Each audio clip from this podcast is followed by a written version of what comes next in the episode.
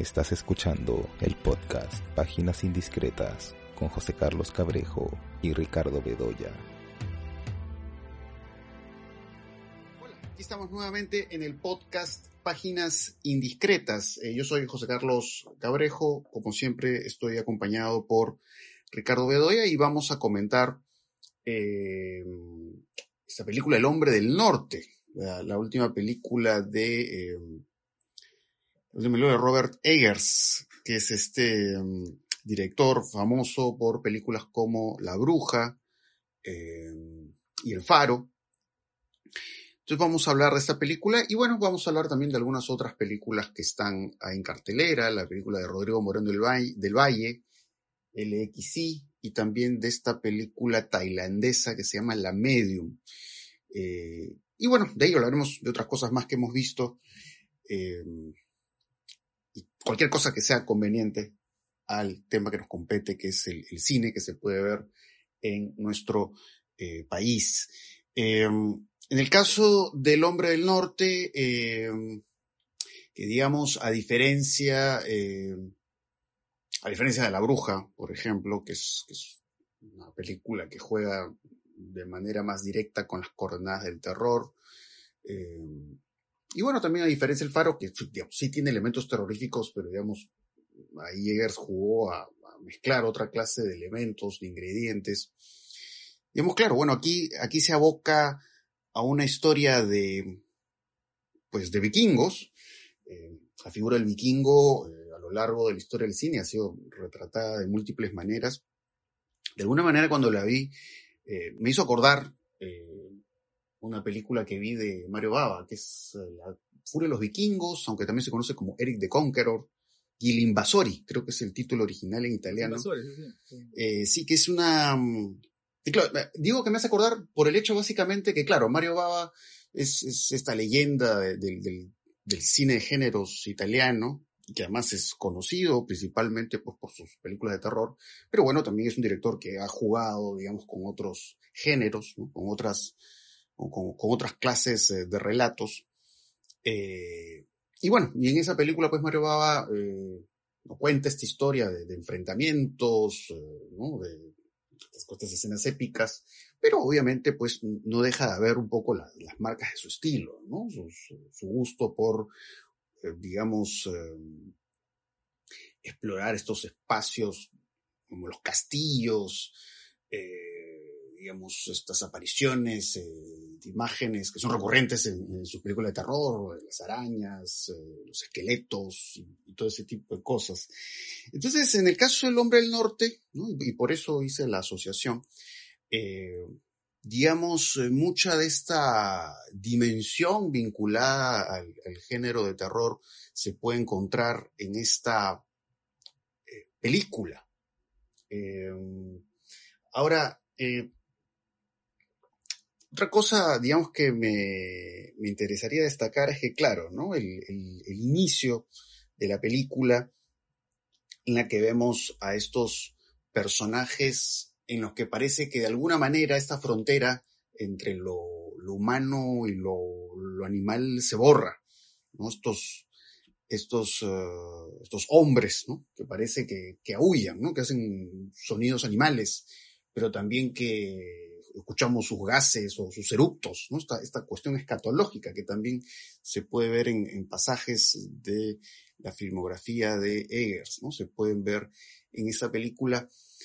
Eh, y digamos, toda esa dimensión animal, toda esa dimensión brutal, toda esa dimensión visceral, ¿no? Que no solamente está en los personajes y por supuesto en sus enfrentamientos, sino también en, en esta manera de mostrar los espacios, de mostrar los, cadáveres, de mostrar los muertos, que es una forma muy singular, ¿no? Me hizo recordar estas, estas fotos, eh, estas fotos chocantes, eh, truculentas, eh, de este artista Joel Peter Whitkin. Tiene un poco de esa estética. Un poco también las, referencias pictóricas que uno puede encontrar en Eggers. Un poco algunas imágenes, como pasa en otras películas suyas, pues hicieron recordar un poco las imágenes de Rembrandt y esas cosas.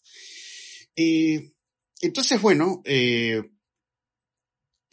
digamos, eh, en el fondo, estos elementos que uno va encontrando y que también creo que se vinculan con, eh, porque claro, hablaba de este espacio donde vemos estos cuerpos muertos, estos cadáveres, pero también, digamos, el espacio retratado de una manera imponente, esa, esa, dimensión imponente de estos personajes creo que va vinculada también a, esta forma tan, tan interesante y poderosa que tiene de mostrar eh, los espacios. Eh, y creo que eso es parte mayor para mí del atractivo eh, de esta película. Y que bueno, lo que vamos viendo también son conflictos familiares y además muy enlazados con algo que, que es muy curioso, ¿no? Porque por ahí leí en alguna página web la asociación que habían hecho de esta película con el Rey León, ¿no? Y claro, la asociación viene evidentemente por el hecho de que, eh, bueno, tanto El hombre del norte como El rey león claramente se inspiran en Hamlet de Shakespeare. Entonces, digamos, está todo este asunto eh, de la venganza por la muerte del padre, y digamos cómo eso va marcando el destino eh, del personaje.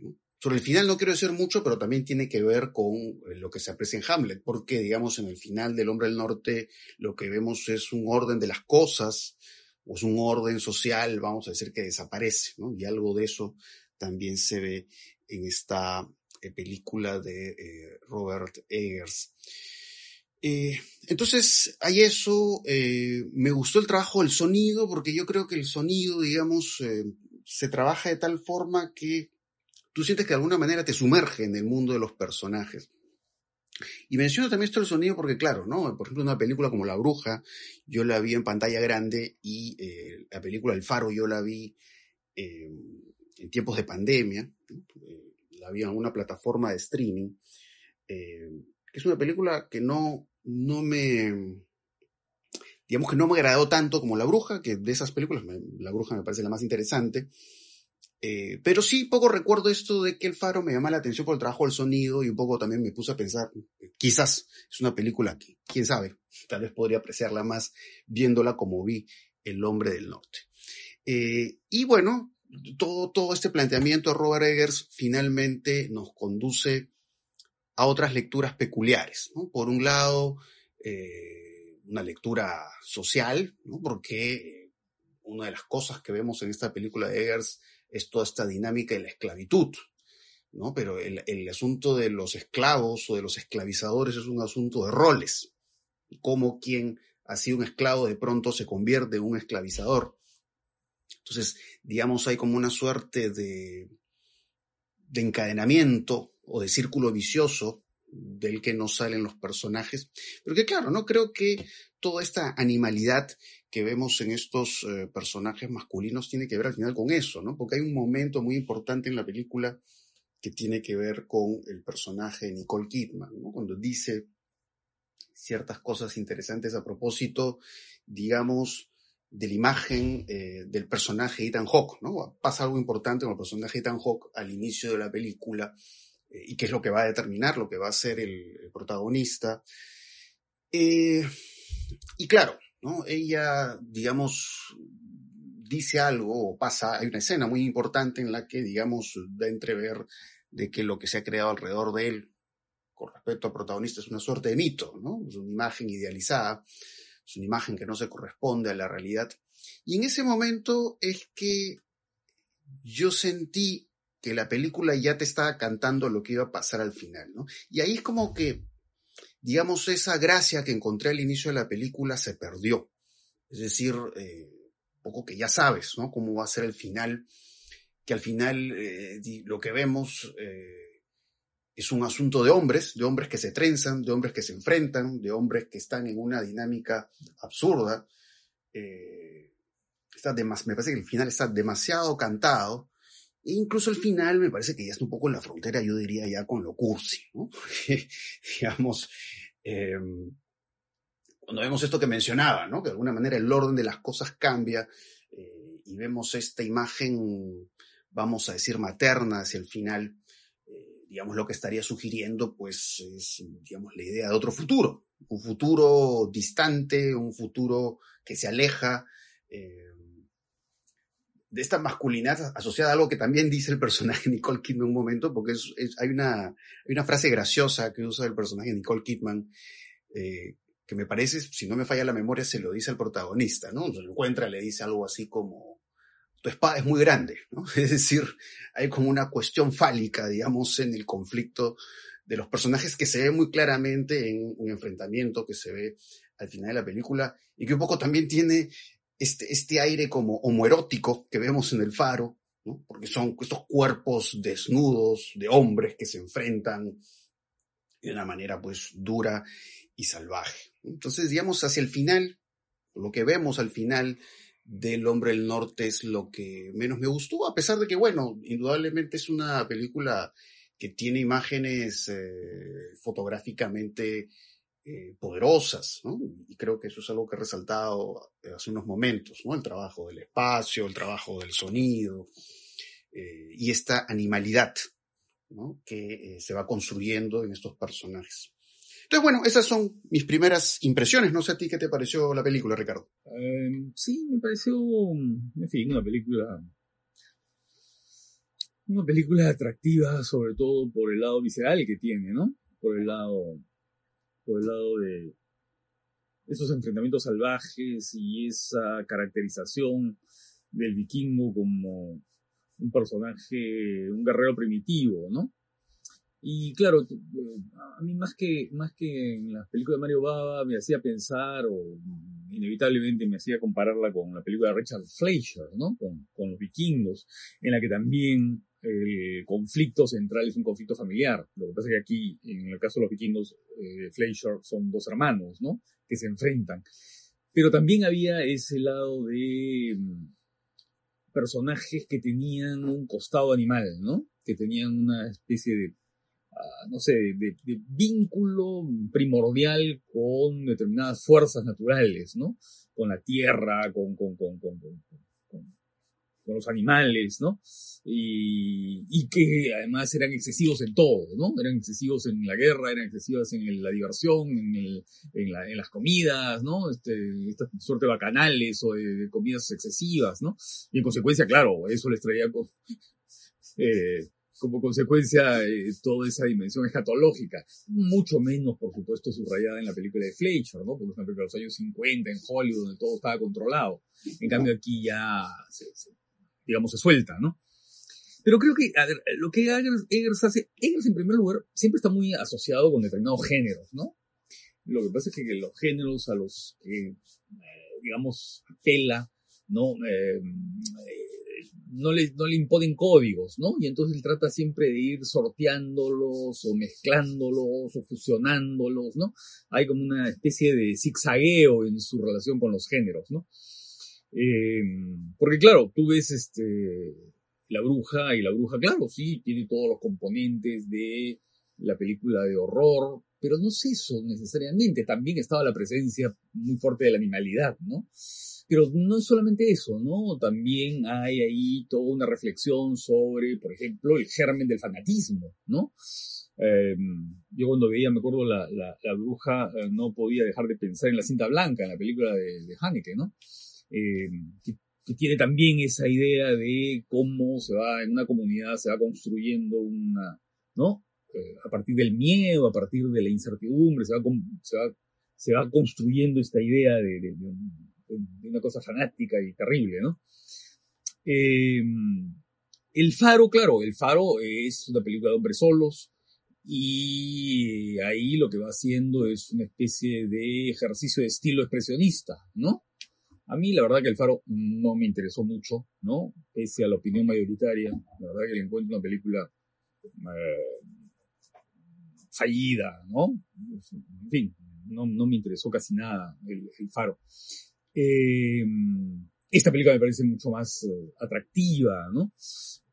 Ahora, ¿y en esta qué cosa hace, no? Se acerca a lo que es eh, una modalidad del género, de la fantasía, de la fantasía heroica, ¿no? de la fantasía heroica que, que tuvo cierto, cierta presencia en los años 80, ¿no? Sobre todo con el, con, con Conan y en fin, con todas las, variaciones y secuelas que hubo, ¿no? Eh, y encuentras ahí determinados elementos en común, ¿no? Está el, guerrero poderoso, este, eh, están los presagios, está la intervención de videntes y de brujas, y qué sé yo, ¿no? De, personas que ven el futuro. Eh, y, por supuesto, este lado primitivo, ¿no? Este lado de, estamos viendo una sociedad eh, que, que se maneja con códigos que son códigos, eh, a ver, los códigos de animalidad, pues, se defienden, atacan, ¿no? Eh, como si fueran, como si fueran animales depredadores, ¿no? Entonces, y por supuesto, lo que de alguna manera articula toda la película es la idea de la venganza, ¿no? La idea de la venganza. Entonces, este, creo que, que va asimilando determinados elementos tomados de aquí y de allá, pero los modifica, los, ¿no? Los va, los va, los va alterando en el camino, ¿no? Y entonces, claro, a mí lo más atractivo me parece justamente esa, esa especie de, de inmersión en lo salvaje, ¿no? Que tiene la película. En el canibalismo, en, en, la, esas escenas de degüellos, este, en, todo eso que lo hace muy explícito y que le da a la película un lado muy sucio, muy áspero, ¿no? A todo el aspecto de la película, ¿no? Una cosa muy, una cosa muy cruda, ¿no? Eh, pero lo que no me, no me interesa tanto es este, o lo que me, me, me decepciona conforme la voy viendo, es un poco su... ¿Sabes qué cosa? Lo que yo siento es que la película es un poco errática, ¿no? Es un poco errática, que la narración no está organizada con claridad, ¿no? Que no tiene la fluencia, que necesita una historia que podría haber sido mucho más interesante como película de aventuras, ¿no? Aquí yo siento que una vez que el juramento de venganza está proclamado, ¿no? Ya no hay mucho más que decir, ¿no?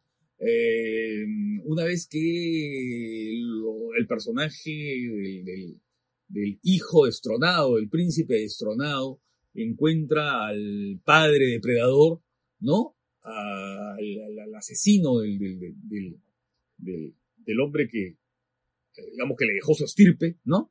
Eh, ya no hay mucho más que decir en la película, ¿no? No hay mucho más que decir, ¿no? Entonces, este, las situaciones se van reiterando y reiterando y vuelve sobre lo mismo, ¿no?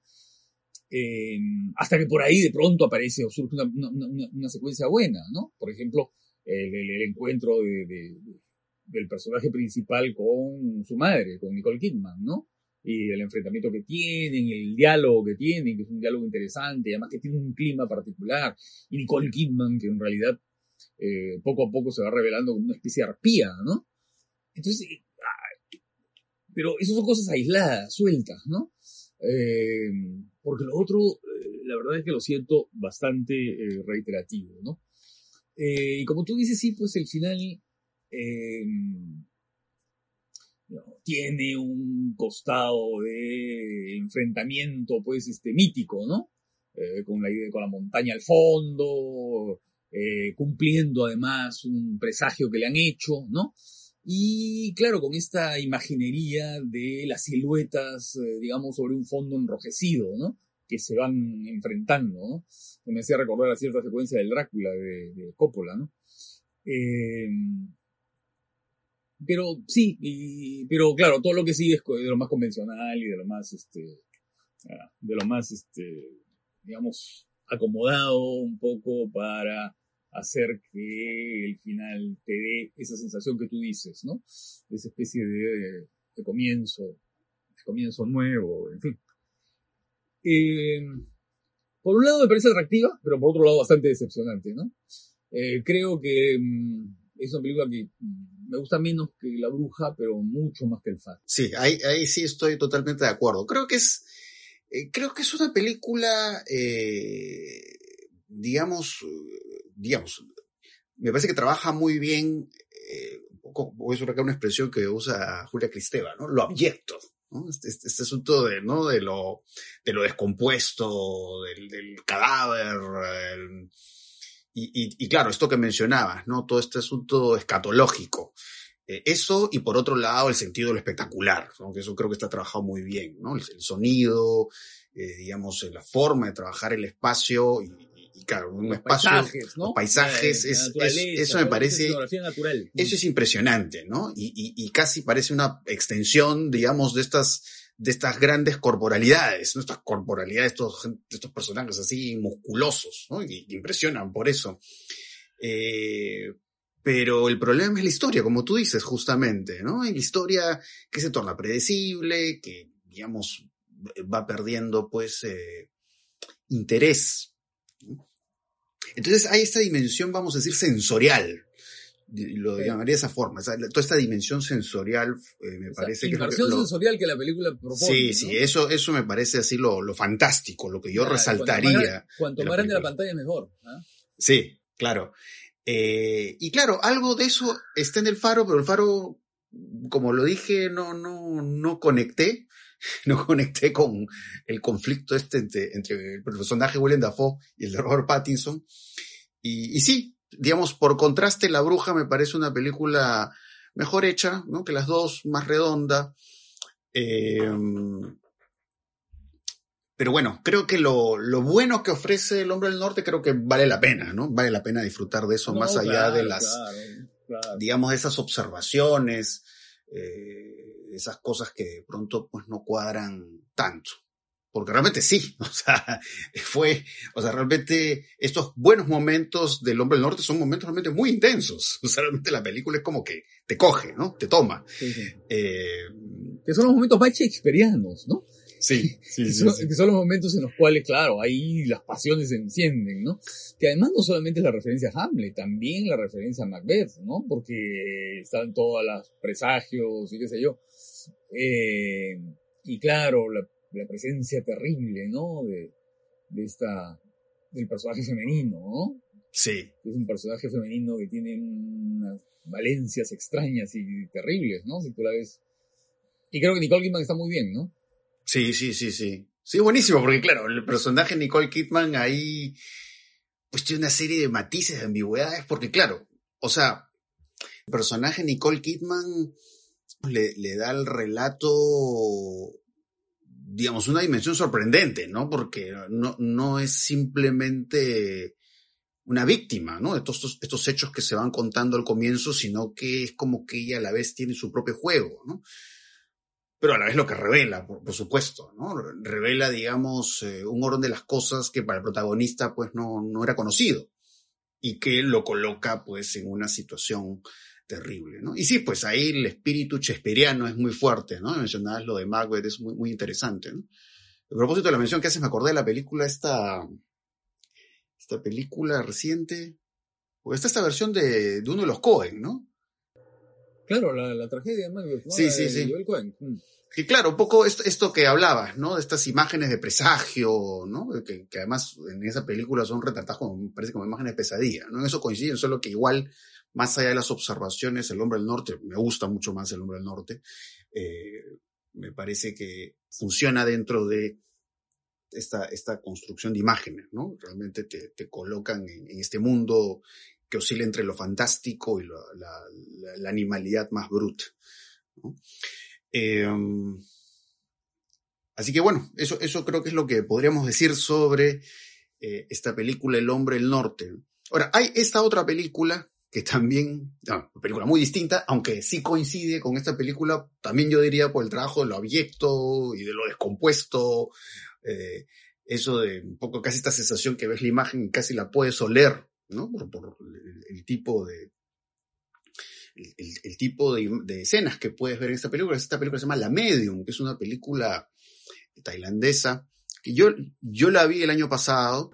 eh.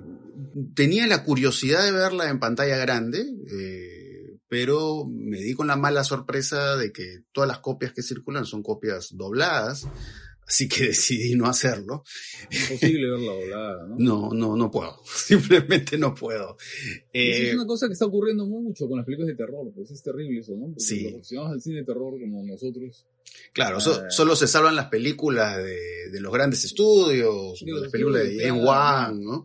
Claro, las películas de Anabel y todo eso, ¿no? Claro. Entonces sí llegan, eh, se van a estrenar porque claro, son estrenos que entran como, como, casi como blockbuster, como el tratamiento de película de película de estudio importante, ¿no? Sí, y lamentablemente pues eso no ocurre con estas otras películas, ¿no? Una película no, con las este películas más pequeñas. pequeñas que de, de, Asia, por ejemplo, lamentablemente claro, no pasa porque, eso. Porque, porque el terror es una producción, generalmente la producción de terror es una producción más, em, digamos, más de perfil bajo, ¿no?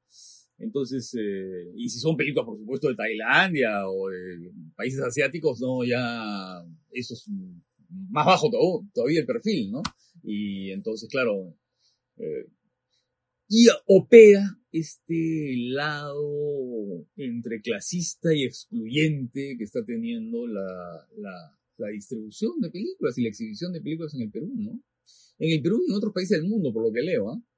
Que es, este, marginar esas, películas, ¿no? Eh, con, con este asunto de las... En primer lugar, darles un muy mal extremo, ¿no? A veces en pocas funciones, en horarios muy complicados, o, eh, y por supuesto dobladas, ¿no? Dobladas. Entonces no hay forma de verlas subtituladas, pues. Sí, realmente lamentable. Y es lamentable sobre todo porque me pareció una película muy interesante, eh, muy atractiva. Bueno, es una película que este director, bueno, disculpen, pero me resulta difícil pronunciar los nombres muchas veces de, directores tailandeses porque son nombres muy largos. Sí, sí. Por ahí me acuerdo, por supuesto, el de Joey, ¿no? Pichapower Acetakul, ahí sí me acuerdo, pero... Es el más famoso, es él. Claro, muy famoso. Eh, pero eh, de este director de eh, la Medium él dirigió hace muchos años una película muy atractiva que probablemente la has visto que era Shatter, que era de, fotógrafos, ¿no? era de terror también, asuntos de cámaras fotográficas. Eh, y por supuesto, pues un director vinculado, digamos, a toda esta línea de películas que aparecieron en esa época, porque Shatter, claro, debe ser de la primera década de este siglo. Eh, estas películas interesadas en cruzar el, terror con, con, el componente tecnológico. Que eso, digamos, en, esos años se veían, pues, claro, a partir de algunas películas de los 90 como El Aro o Cairo de Kiyoshi Kurosawa. Kurosawa, ¿no? Claro. Eh, entonces, esta película, lo que me acuerdo de La Medium es el hecho de que eh, un poco hay algo de eso, ¿no? Hay algo de retorno a este interés por lo tecnológico, pero básicamente por el hecho de que la película se presenta como una película que juega con los elementos propios del fan footage, ¿no? Como los tipos que paran grabando, digamos, todos estos rituales de chamanismo y ese tipo de cosas. Claro, ese es, el, pretexto argumental, digamos, el pretexto de entrada, ¿no? Claro, pero de ahí estamos ante folk horror, ¿no? O sea, digamos, ah, este, terror rural y... Terror rural basado en leyendas populares, ¿no es cierto? En relatos orales, ¿no? Sí, sí, sí.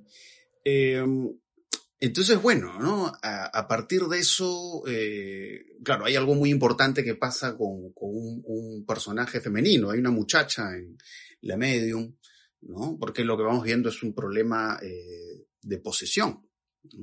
Eh, y, claro, e, esta posesión parece más bien como poco liberar una dimensión, podríamos decir, hasta, hasta sexual, ¿no? Porque vemos eso, ¿no? En estas situaciones, en, estos desvaríos, en estas posesiones, al final es eso, es una exploración de lo sexual eh, que va acompañada, por supuesto, con el asunto del boyerismo, que eso es muy importante porque, claro, la película juega a eso, que todo, el momento lo que tú estás viendo es algo que es visto por estos, estos tipos que no pueden dejar eh, la cámara que incluso se acercan a la chica cuando la chica de pronto, no sé, se mete en un baño, se mete en una zona más privada, ¿no? Entonces hay este asunto del, ver.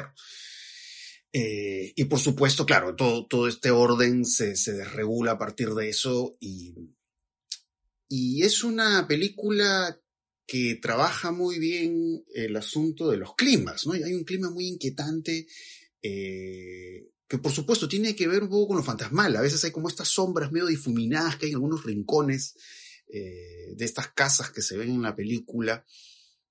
Pero también, pues, este, este juego con lo, con, lo, con lo nauseabundo, lo asquiento, ¿no? Y entonces ahí el trabajo de, de dirección de arte en esa película me pareció muy interesante, ¿no? Entonces un poco eso, ¿no? Me, me llamó la atención eso, un poco esta mezcla de, del, folk horror con, con, toda esta línea del terror eh, tecnológico. Vamos a decir que tuvo esos años que se puso muy en boga, ¿no? El fan footage fue, fue toda una línea, ¿te acuerdas? ¿no? Actividad paranormal, Claro, ese cierta- tipo de películas. claro, lo que los gringos llaman el fan footage, porque en realidad el fan footage es una cosa Claro, muy amplia. es muy más amplia, distinta, ¿no? Pero claro, Claro. ese Hay terror todo, que... footage en onda experimental, Claro, de archivo, así es. y en fin, hay mucho. Claro, la forma en que Eh, cierto terror se ha acercado a, a la idea de fan footage o, o a- o- Claro. no sé si decir somos- falsear, ¿no? No sé si decir falsear Claro. porque, bueno, pero ah, va por ahí, ¿no? Claro, claro. Ahora, claro, lo que pasa es que el fan footage, eh, a ver, es como el... y Claro, es la apariencia documental eh, que se supone que fue dejada como último rastro del camarógrafo que filmó la aparición del espantajo, del zombie, de lo que fuere, ¿no? De cualquier personaje. Entonces, claro, el fan footage se supone que es ese metraje encontrado, ¿no? Que fue el último testimonio que dio el camarógrafo. Aquí hay una variedad, ¿no? De esto. Eh, porque claro, aquí esto, la película tiene como dos partes muy claras, ¿no? La primera parte es como un reportaje, ¿no? Un reportaje a una, a una medium, ¿no? A una mujer que tiene una especie de contacto con una deidad, ¿no? Que empieza además narrando eso, que en, que en la, en la cultura tailandesa, ¿no es cierto? Eh, Los espíritus están en todo. Que es un poco además lo que está en las películas de Happy Chapón, ¿no? Hay el espíritu que está encarnado en los animales, que está encarnado en las plantas, que está encarnado, que está en todos lados, ¿no? Que es un poco como el, tío Bunny, ¿no es cierto? O otras películas de Ujú. Chapón. Eh, y entonces, claro, lo que vamos viendo es eso. Eh, el testimonio de esta mujer, ¿no? Cómo se, cómo de alguna manera se participa en esa cultura animista, ¿no? Eh, y también la cotidianidad, ¿no? La vida familiar, de, de- de, ¿no? Como la fiesta. ¿no? Entonces, es un largo, en realidad, es una primera parte muy larga, dura casi una hora, ¿no? Porque la película es bien larga, además dura Sí, dos horas y cuarto. Sí, es larga. sí. ¿no? Entonces, eh, eh, la primera parte es, es, extensa y va planteando todos estos asuntos, ¿no? Eh, los diferentes dioses, en fin, los diferentes espíritus que se van, ¿no? Eh, cómo se encarnan y por qué se encarnan, hay espíritus vengativos, hay otros que no, en fin, hay, todas unas explicaciones sobre eso. Y ese es el lado, si tú quieres, etnográfico de la película, ¿no? Porque juega un poco a eso, a estos personajes que están haciendo una etnografía de esa situación en esa localidad tailandesa, ¿no? Eh, pero luego la película ahí ya empieza a tener otras características, ¿no? Eh, que es la película exorcismos, ¿no? Porque lo que hay es la lucha, ¿no? Por liberar a esta chica de esa posesión que ha tenido, ¿no? Y esa posesión se manifiesta, digamos, con esos elementos que podíamos encontrar también en El Exorcista, ¿no? Porque claro, El Exorcista tú la puedes leer como la- una película sobre sobre el, el crecimiento de una niña, sobre el paso de la niña, ¿no es cierto? En ese momento en que empieza a menstruar, ¿no es cierto? Y entonces hay esa dimensión, eh, si tú quieres, este, ah, esa etapa de tránsito, ese reto de paso, ¿no? De, que está viviendo, ¿no? Y, un poco esa figuración, y, y una sexualidad, claro, porque en Exorcista, claro, la niña, en el momento en que sale no, y cuando, y cuando sale, sale en la reunión familiar, esta, en la reunión de amigos, de la mamá, ¿te acuerdas? Y, y orina, ¿no? En medio de la, en medio de la, de la sala. Y bueno, y todo lo que es la verbalidad, ¿no? Todo lo que son las, este, eh, las blasfemias y los, ¿no? Y todo, que tienen, todas son, tienen connotaciones sexuales, ¿no? Y entonces aquí pasa algo parecido, ¿no? Y claro, y toda la segunda parte de la película es una especie así de, de, de- de- no sé, pues exorcismo muy truculento, ¿no? En la que pasan miles de cosas, ¿no? Ah, Y, y- y todo es muy visceral, ¿no? Ahí está, y ahí también hay un poco la visceralidad de, de- de- del hombre del norte, pero en otra onda, ¿no? En otra Sí, onda totalmente Sí, sí, sí, distinta, ¿no? sí, sí, por eso hice la mención de lo abyecto, porque ahí, ahí claro, Eh, claro. no son lo mismo, pero ahí sí coinciden. Y eso Claro, es como algo fundamental en cada una de las dos películas. Sí, sí, sí. Es muy, muy, muy. el- toda la segunda parte es muy chocante, muy truculenta, ¿no? Y muy espectacular, ¿no? Y claro, y, eso es, y ahí está lo interesante, lo curioso, porque claro, es una espectacularidad eh, que está eh, ofrecida, digamos, con, con un aire documental, ¿no? Es como, claro, yo estoy grabando algo que excepcional que está ocurriendo, pero lo estoy haciendo como si tuviera digamos, acercándome a, no sé, a un hecho cotidiano de la comunidad, ¿no? Y no es así, ¿no? Y claro, es, es, es, un falso documental, pues, ¿no? Tiene toda la, toda la apariencia y toda la estructura del falso documental, ¿no? Sí, sí, sí. Damos de, lo que he visto de terror de los últimos años, es una de las películas más atractivas, una de las películas que más me ha impresionado. Eh, ahora, de todas maneras, quiero hacer, quiero, quiero dar un detalle. Y eh, en esta película ha participado también este director, Na Hong Jin, que es un director surcoreano, que fue el director de esta película, The Wailing, ah, que también juega con estos elementos del folk horror y que es eh, interesantísima. También es muy ah. larga, creo que es más larga todavía que La Medium, hasta donde me la memoria yo creo que mejor, ¿ah? Y yo creo que es mucho mejor. Sí, sí, sí. sí, es una película más, más interesante, más atractiva. Y son películas que de alguna manera tienen mucho que ver con el cine peruano de terror que se ha hecho en algunas regiones del Perú, ¿no? Porque, claro, eh, están de alguna manera representando es por, ¿no? estas leyendas populares, estos relatos orales. Creo que Milo Bustamante y Jaime Lectora lo han estudiado bien, ¿no? En el libro en el libro de, eh, sobre las voces múltiples, ¿no? Eh, las miradas múltiples, las miradas múltiples, ¿no? Eh, que es un libro muy interesante y, y, claro, es eso, ¿no? O sea, de alguna manera es este cine que recupera una riquísima tradición de historias vinculadas con apariciones, espíritus, fantasmas, espantajos y todo lo demás, ¿no? Sí, eh, justo yo, justo conversé no sé mucho con Emilio eh, y, le había mencionado este documental, que es documental del año pasado, que se llama eh, Woodlands Dark and Days Bewitched, A History of Folk Horror. Y justo el comentario que yo le hice esto, a propósito de, estas películas que hay en el documental, que es un documental también bastante largo, son como tres horas.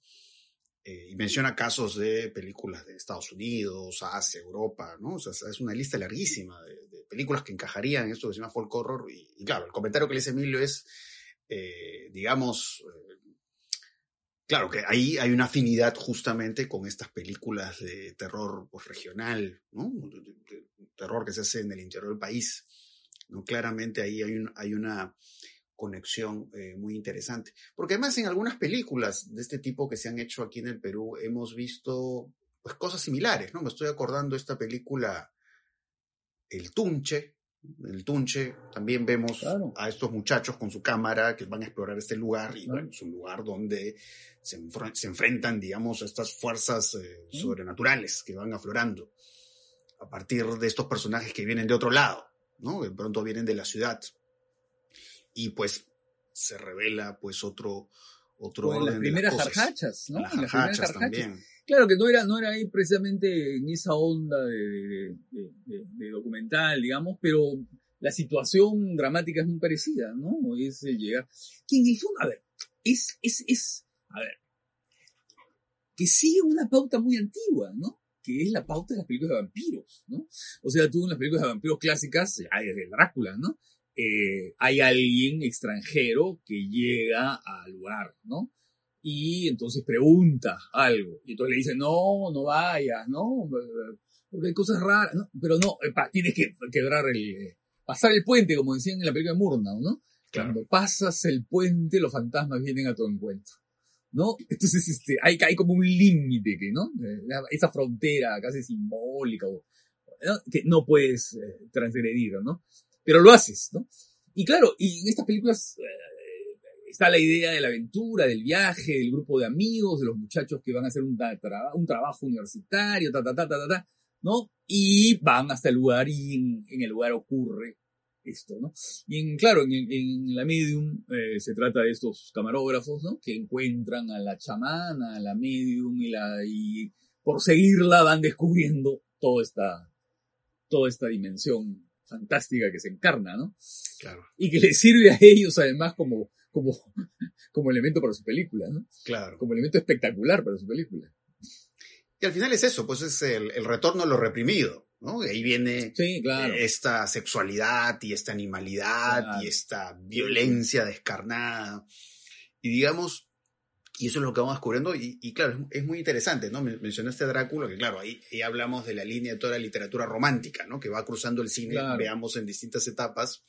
Y en el caso de estas películas, jugando a la vez a la, a la confrontación, a estos, estos lugares desconocidos para estos personajes, pero que a la vez, claro, hay una, hay, hay una dimensión intrusa en estos personajes que llegan a estos lugares a propósito también de que son portadores de la tecnología, ¿no? de, de, estas cámaras claro. y de todos estos elementos que, eh, digamos, registran estas situaciones asombrosas, pero también hay esta idea de contraposición, una suerte de, de, mundo moderno con un mundo que está anclado va en pero, coordenadas más antiguas, podemos decir.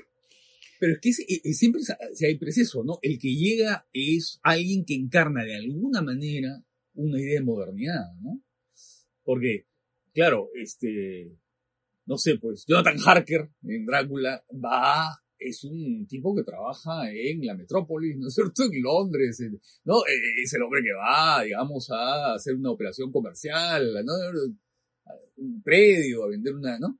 ¿Y dónde va? Va a un sitio que encarna lo, lo primitivo, lo, ¿no es cierto?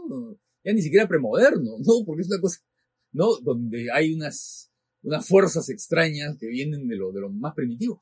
Y eso pasa siempre, ¿no? Son estudiantes de antropología que llegan a hacer el trabajo universitario, llegan a este, a este lugar donde, ¿no? Donde ocurren estas cosas. Entonces siempre hay algo de eso, ¿no? Esa, esa, ese conflicto, ¿no? Claro, además tomemos en cuenta que, claro, mencionas a Drácula, ¿no? La idea de Drácula es de alguien que tiene siglos, o sea, viene de un claro, pasado imagínate. remoto. Claro. Y ahí viene claro, el conflicto, ¿no? Del presente y el pasado. O, que el, o el pasado que es presente de, de, otra forma, vamos a decir. Claro, y también, y que también se liga, ¿sabes con qué? Con este tipo de películas que, claro, no son propiamente folk horror, pero sí son películas, a ver, del tipo de, de, de estos jovenzuelos, uh, ¿no? Eh, americanos, de estos chicos uh, de California, ¿no? Que deciden ir a un lugar lejano, ¿no? Eh, y que de pronto encuentran, eh, encuentran, bueno, encuentran la barbarie, ¿no? Claro. Sea que vengan al Perú, sea que vengan al Perú como en la película de, ¿no? Como en esta película del caníbal, ¿cómo se llama? Que empieza con el papá que le dice a la chica, no, no, no vayas al Perú, porque Perú es un país peligroso, ¿no? este, es película de Ellie Road, ¿no? Eh, ¿Ese, cuál, eh, ¿Cuál es esa? ¿Ese es este, el infierno verde? ¿Te refieres a...? Claro, claro, claro, eh, claro, esa, esa, ¿no? Eh. O, o, o, que también de alguna manera es esa idea de no, nosotros somos este, no, somos este ciudadanos americanos y en consecuencia podemos ir a donde queramos, ¿no? O que van a determinados países de Europa del Este, por ejemplo, ¿no? A Europa. Ahí volvemos ¿no? a, a Eli Roth, ¿no? Antiguos, a claro, claro. A esas antiguas películas de, ¿no? De, a esos antiguos países del socialismo real, ¿no? Que encarnan también el lado oscuro de la, de, de la, de Occidente, ¿no? O sea, es, eh, es interesante todas esas, uh, es interesante eso, ¿no? Sí, pues, ¿no? Todas esas conexiones que se pueden hacer, ¿no?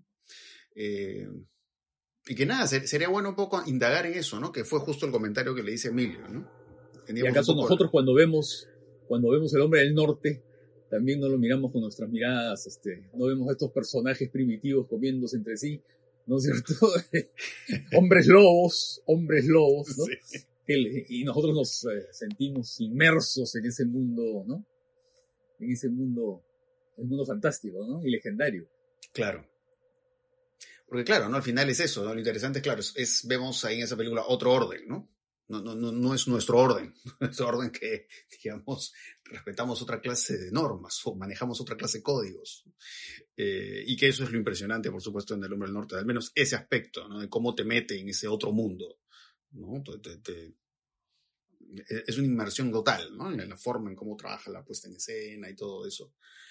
Eh, entonces, bueno, eh, de hecho sí, luego revisando lo que hay en cartelera, de hecho que sí, me parece que El Hombre del Norte y esta película menos más interesante, pero la Medium, como vuelvo a repetir, es una lástima que solamente lástima, estén copias lástima, dobladas. Sí. Y bueno, está esta otra película también, que es una película que ya hemos comentado en otra oportunidad, que es el LXI, la película, la segunda película, el segundo largo de Rodrigo Moreno del Valle.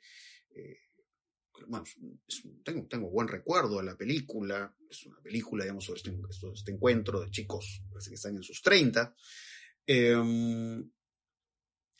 y es una película interesante porque, claro, ¿no? A partir de una reunión espontánea, ¿no? Estos chicos que no, no se ven desde hace tiempo, pues, cómo eh, va eh, el director, pues, retratando eh, ciertos conflictos pasados que van aflorando. En, medio de la conversación y en medio de la toma de alcohol.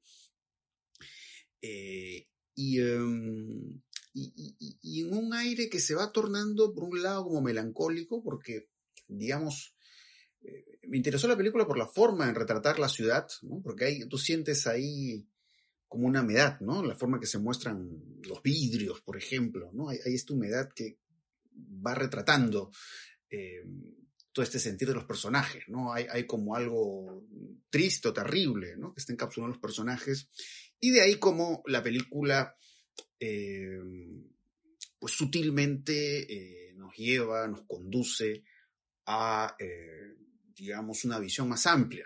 Al final, los conflictos que se van creando entre estos, entre estos, uh, estos personajes es un conflicto que finalmente habla también de ciertas marcas, ciertas eh, heridas dejadas pues por la violencia política en el país. Entonces, va jugando eso la película, ¿no? Este conflicto particular entre los personajes, pero finalmente para hablar de un conflicto eh, mayor, ¿no? Entonces, el segundo largometraje, el, el, primer largometraje también era muy interesante, ¿no? ¿Te acuerdas el nombre? Wick, ¿verdad? Wick, Wick, Wick. Wick. Que era una película que me, me, hacía recordar mucho estas películas de Rebel Stoll, estos, estos claro, eh, claro. directores uruguayos, estaba mucho en esa onda, en esa sintonía. Eh, Sobre todo de, de 25 watts. Sí. Eh, y bueno, esta, esta me parece una progresión, me parece una película eh, mejor, mejor que Wick. Eh, y nada, ¿no? Me, alegra realmente poder ver a directores peruanos, jóvenes, que tengan pues cosas tan interesantes por ofrecer. Entonces, bueno, la película está en cartelera. esperemos que cuando escuchen este podcast todavía esté en cartelera.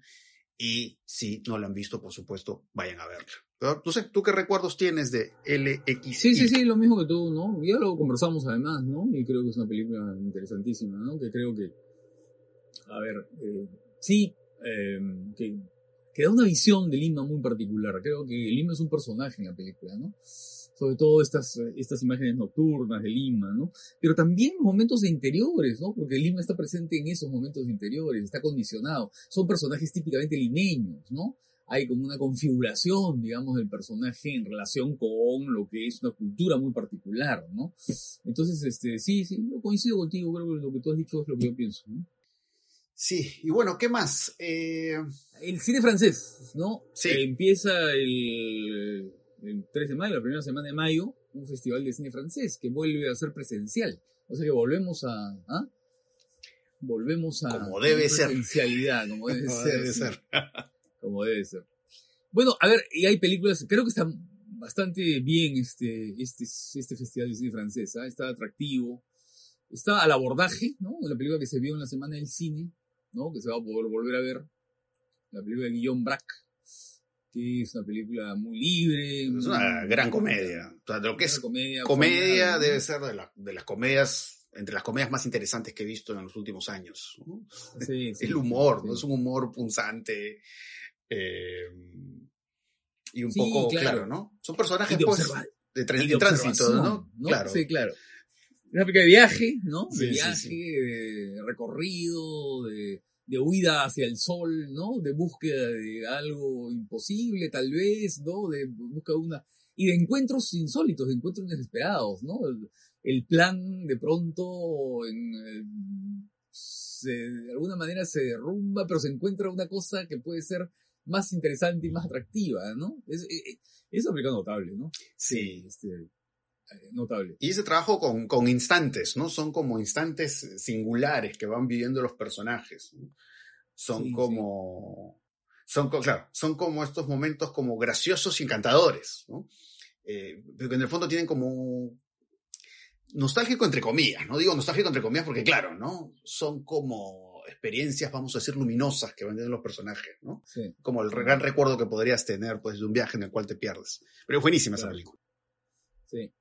Después Albatros de Javier Bobois, que es una película interesantísima, es un retrato así de, muchas de las cosas que están pasando en, Europa ahora, ¿no? ah, y que explican, no sé, el voto de 40%, 40 y tantos por ciento que ha tenido Marine Le Pen allá, eh, ¿no? En las elecciones francesas. Eh, Javier Bobo es el director de, de, Dioses y Hombres, ¿no? Eh, esta película sobre estos sacerdotes, ¿no? Que son asesinados por, fundamentalistas, ¿no? Que se vio hace algunos años. Luego eh, está, bueno, está las cosas que decimos, las cosas que hacemos, ¿no? Que se vuelve a ver, porque la vimos en la Semana del Cine también el año pasado, y que también es notable, ¿no? romeriana, ¿no? Romeriana. El amor por, la palabra, y, estos... las relaciones, ¿no? Inesperadas también, ¿no? Este, eh, en los relatos, ¿no? Los relatos, la intimidad, ¿no? La confidencialidad, ¿no? Sí, claro, muy romeriana, ¿no? Es una película notable también. Sí, toda su visión amorosa, ¿no? Visión, digamos, no solo en el sentido amplio, sino literal, ¿no? Estos personajes viendo a lo lejos, yo qué sé, alguien con quien han tenido algún vínculo romántico. Entonces, un poco eso, ¿no? Un poco estos romances que ya no son posibles, estos romances que ya no pueden retomar el rumbo. Y sí, es buenísima esa película y esa base literaria, ¿no? Pero totalmente asimilada a la puesta en escena, ¿no? No es literatura filmada, es otra cosa, ¿no? Es, es, es la película eh, de alguna manera construida en torno a un ritmo verbal, ¿no? Al ritmo de la pronunciación, de la enunciación, de las frases bellas, ¿no? Eso es lo que la hace atractiva, ¿no? Sí. Bueno, después están los dos Alfred de Bruno Podalides, que es un director muy poco conocido aquí pero que es uno de los directores más importantes del cine francés de ahora, ¿no? De Bruno, Bruno eh, a ver, ¿qué más hay atractivo? Bueno, hay otras películas que, en fin, yo no he visto, no, no, no quiero dar mi opinión porque no, las conozco, pero ah, tienen buena pinta, ¿no? Tienen, tienen, provoca, provoca verlas. Eh, pero hay otras cosas, por ejemplo, se va a dar Los Ojos sin Rostro, eh, la película de George Franju. Ojalá que sea en la versión que se, que se acaba, se está dando ahora en Francia, eh, que es una versión restaurada, ¿no? Una versión restaurada, es una copia impecable, ¿no? Visualmente maravillosa.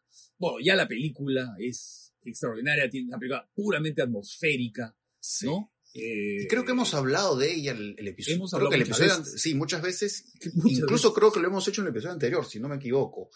Sí, eh, sí, claro. Que es una película. Claro, aparte, a mí me encanta esa película. No, eh, es una de las obras maestras del cine y del cine francés, sin duda.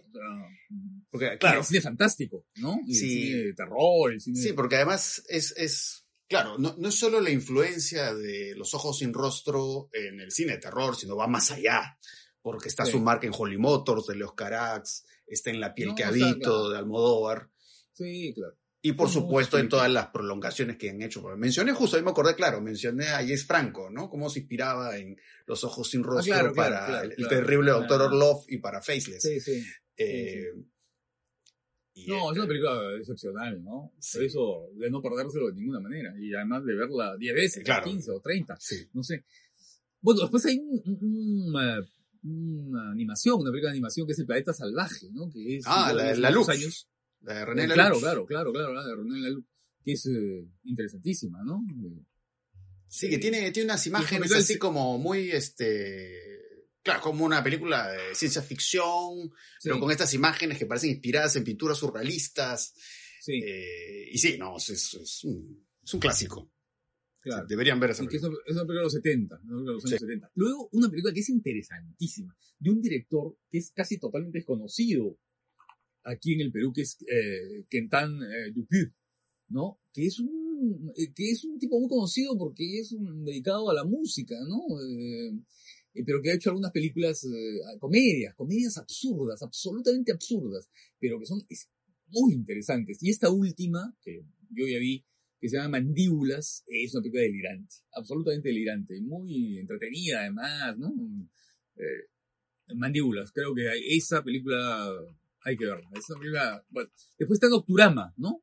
La película de Bertrand Bonello, eh, que también es una película atractivísima, ¿no? Sobre la juventud, sobre los ataques, los ataques eh, fundamentalistas que hubo en París, ¿no? Y, y un poco sobre, sobre una, no sé, una sensación de sentirse eh, marginales pero integrados a la vez a un sistema, que es el sistema de los centros comerciales y del consumo y qué sé yo, ¿no? Eh, eso, ¿no? Esas creo que son las películas eh, más recomendables. Bueno, también está Josep, ¿no? De, de, Orel, que es también una película de animación, ¿no? En la, ambientada durante, al final de, las, de la guerra civil española. Ah, y otra película interesantísima también de animación, la famosa invasión de los osos en Sicilia, ¿no? Que es una película muy reciente, hace dos años, ¿no? Que está basada en una, en una historia de Dino Bussati, ¿no? El, el escritor italiano, ¿no? Eh, esas, ah, no, no, no, claro, y también el extraño, el extraordinario viaje de Maroma, otra película de animación de Anca Damián, que, que es un romano, ¿no? Eh, y que es uno de los maestros del cine de animación actual. ¿ah? Bueno, esas son las películas así que, que conozco, que he visto y que me parecen más que recomendables, en algunos casos así indispensables, como al abordaje, como Albatros, como Los Ojos sin Rostro y como las películas de animación. Sí, sobre todo para no tener que estar viendo películas dobladas. es mejor ir a festivales no, se, va, se va, a dar eh, en varios lugares, ¿no? Se va a dar en varios lugares eh, en, en, Lima y además en, en el Cusco, en Arequipa, ¿no? Eh, y creo que está está muy bueno, ¿no? Está muy bueno. Va, sí. Está en la sala Roble Godoy, está en la Alianza Francesa, está en, la, en el Centro Cultural de la Católica, en la sala roja del Centro Cultural y en el Cineplan de Alcázar. Buenísimo, buenísimo. Así que ahí hay muchas cosas por ver o rever. Eh, así que bueno, espero que este episodio haya sido de su agrado, de su gusto y ya nos estaremos escuchando en otra oportunidad. Chao.